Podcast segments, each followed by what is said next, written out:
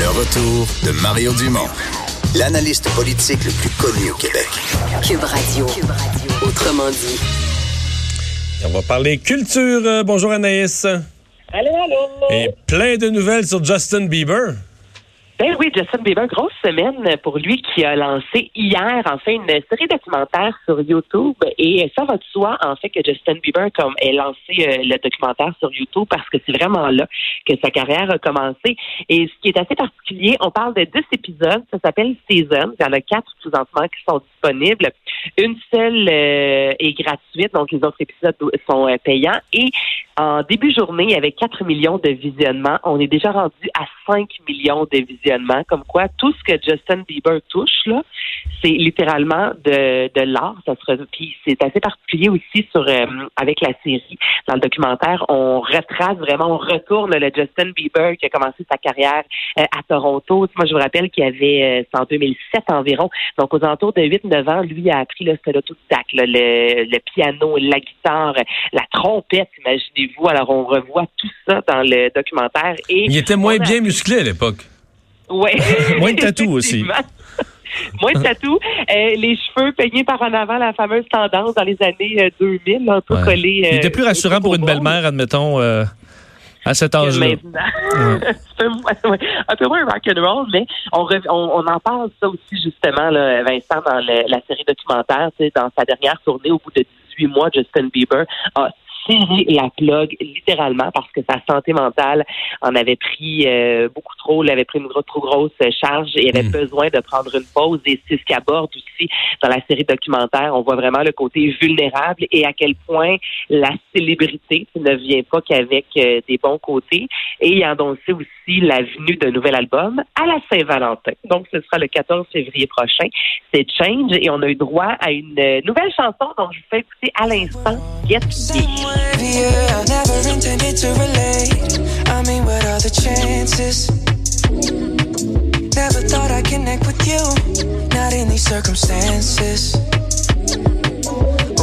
Ouais.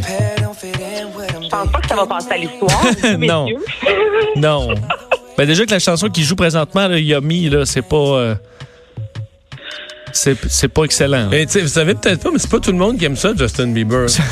non, mais. non, c'est sûr. Comme le documentaire, mettons, c'est pas ça tout le monde qui va le voir.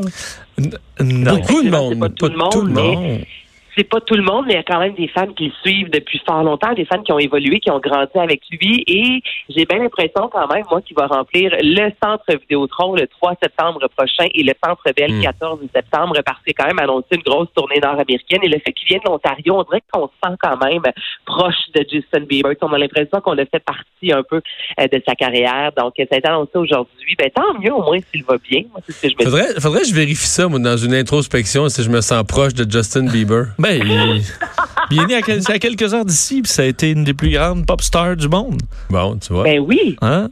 Ben Toi, Naïs, tu l'aimes? Euh, honnêtement, je pourrais te nommer deux chansons de Justin Bieber. Je, je suis vraiment pas une fan, je l'assume.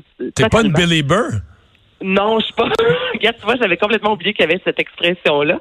Toutefois, faut lui donner que cette personne-là est un autodidacte, qui a tout appris par lui-même, que c'est vraiment c'est sa mère qui le trouvait bien, bien bon, puis qui a mis ça sur YouTube alors que YouTube euh, débutait, puis ensuite on est venu le chercher pour en faire vraiment euh, une grosse vedette de la pop, mais tu sais, il est bon, il a tout appris par lui-même.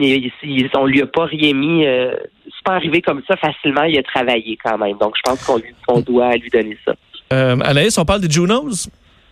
On parle des Junos. Là, je sais, Mario, tu vas être content. Alexandra, Alexandra Strelitzky, qui est euh, cette pianiste et compositrice qui continue son ascension. C'est incroyable. Cette femme-là qui a récolté trois nominations mhm. avec l'album Inscape. On parle de, dans la catégorie album instrumental de l'année révélation de l'année et roulement de tambour, album de l'année. Et là, elle est au côté, aux côtés de Alicia Cara, de Brian Adams et de Michael Bublé. C'est pas rien, là, quand tu te retrouves, ouais, ouais, quand tu te retrouves dans cette catégorie-là, c'est vraiment. donc, c'est vraiment l'album de l'année, étant nominé ça pour l'album de l'année, toutes catégories confondues. Toutes catégories confondues. Quand même, j'avais pas réalisé. J'avais vu les nominations, mais j'avais pas réalisé. OK, non, c'est c'est prestigieux, c'est impressionnant.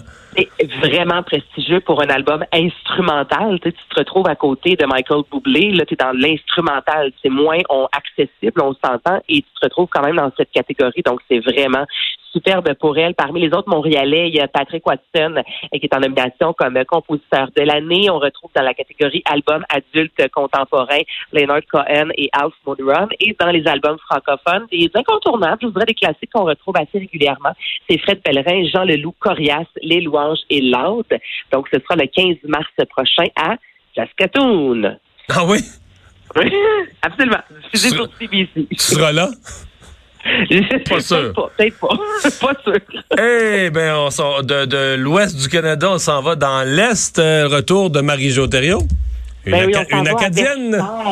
Eh bien, une Acadienne, puis on va on parle de l'album La Maline qui a été euh, composé, créé, enregistré à Verchères dans une vieille maison. Moi, je m'en souviens, hein, je viens de Varennes, donc on allait voir un peu là, où habitait Marie-Jo Quand je la croisais à l'épicerie, je capotais littéralement. Et ça a été annoncé aujourd'hui. Donc, elle est de retour pour célébrer les 20 ans de La Maline, cet album-là qui a été un incontournable. Je dis, si vous aimez le, le, folk, la musique chantée, les paroles, c'est Marie-Jo Et je vais vous faire entendre deux chansons qu'on a retrouvées sur cet album-là, ben, qu'on retrouvait, qu'on retrouve encore d'ailleurs, qui ont été vraiment des, des, des francs succès, des gros succès, comme Café Robinson. C'est tellement bon des chansons de 6-7 minutes. C'est rare encore, ça. Une fille, c'est comme un livre que tu sais que tu finiras pas. Moi, j'ai dit, holy shit. Holy shit. non. Euh, là, Vincent, je veux plus parler à toi. Est-ce que tu te rappelles de la série Deux frères? Oui, ben oui. Avec Benoît Langlais, Deux frères, deux oui. contraires, la chanson de Domatique. Oui, j'étais jaloux de Benoît Langlais. À cette époque-là, je voulais être comédien. On a le même âge, moi et Benoît Langlais, puis j'étais très ah. jaloux. Euh, mais on l'a plus, plus vraiment revu après. On l'a plus vraiment revu, effectivement, mais je pense qu'à cette époque-là, pas mal tout le monde voulait être Karine Vanasse et euh, Benoît Langlais, effectivement. Et Marjo Thériault jouait dans la série Deux frères, Arbre à fruits, qui a joué à plusieurs reprises. Je vous la fais écouter. Il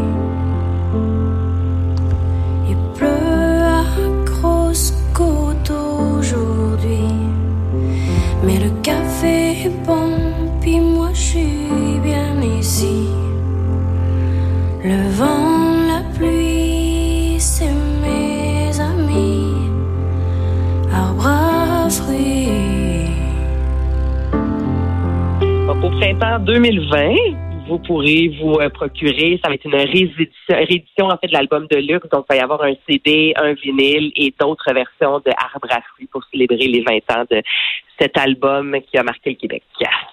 J'aime beaucoup Marie-Jo On est bien content de la revoir. Oui, ouais, je risque plus que d'être à Versailles qu'à Saskatoon, personnellement. Ah, OK. Et un petit mot sur Batman?